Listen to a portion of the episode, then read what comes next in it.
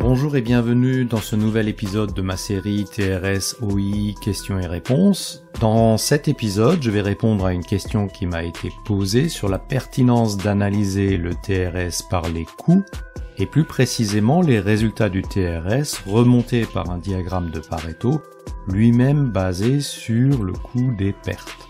Cette manière de faire est bien sûr possible. Dans l'épisode numéro 6 de cette série, j'avais expliqué pourquoi le TRS, l'OI ou le TRG sont mesurés en temps. Et je précise que l'on peut également convertir ces temps en valeur monétaire. Si le diagramme de Pareto du TRS que vous devez améliorer est présenté selon les coûts des arrêts, mon premier réflexe va être de dire attention, il s'agit là d'une vision comptable, de contrôle de gestion et non pas d'une vision opérationnelle. Je m'explique. Affecter des coûts aux différentes pertes qui sont induites dans un processus industriel, c'est faire un certain nombre d'approximations et d'émettre des hypothèses, c'est choisir un modèle qui va fournir une base pour le contrôle de gestion et la comptabilité analytique, mais qui n'a pas forcément de lien avec la réalité opérationnelle. Prenons un exemple, si nous avons parmi nos clients un gros donneur d'ordre qui a verrouillé son contrat avec nous, fournisseurs, en nous imposant des pénalités en cas de non-qualité, que ces pénalités sont relativement importantes, le coût apparent de la non-qualité mesurée risque d'être disproportionné par rapport à la réalité opérationnelle. On pourrait donc avoir les défauts qualité qui sont valorisés au sens propre du terme, bien au-delà de la valorisation des arrêts machines dus à des pannes par exemple. Ces dernières sont pourtant beaucoup plus fréquentes et plus longues que l'occurrence des défauts qualité et leur importance relative. Pour un opérationnel, il y a donc un paradoxe à s'occuper de problèmes qui du point de vue opérationnel se retrouvent dans la traîne du Pareto, au détriment de problèmes importants qui figurent en tête de Pareto.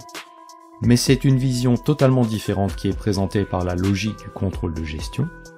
Et dans le souci de ne pas perdre d'argent au travers de pénalités, l'ordre va éventuellement être donné de s'occuper en priorité des problèmes de qualité, alors qu'au global, les problèmes de panne machine impactent davantage l'activité.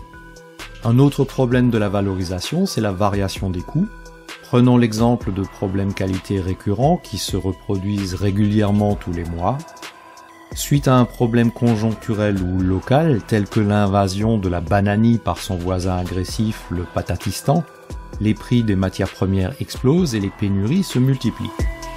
Nos fameux problèmes qualité qui sont stables en fréquence d'occurrence sur une longue période voient leur coût exploser suite à ces problèmes de guerre lointaine.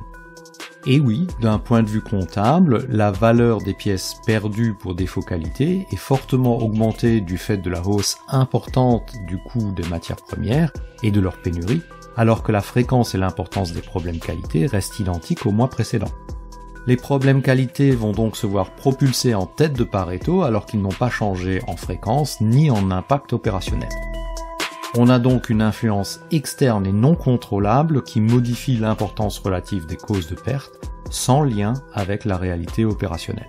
Si la logique comptable s'impose, les opérationnels vont donc se voir assigner des objectifs prioritaires d'un point de vue comptable s'entend et secondaires d'un point de vue opérationnel.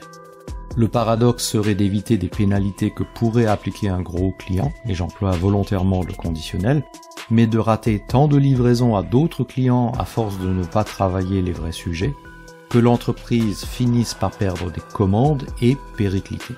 Je renouvelle donc mon avertissement, raisonner par les coûts est une vision comptable, de contrôle de gestion, et non pas une vision opérationnelle.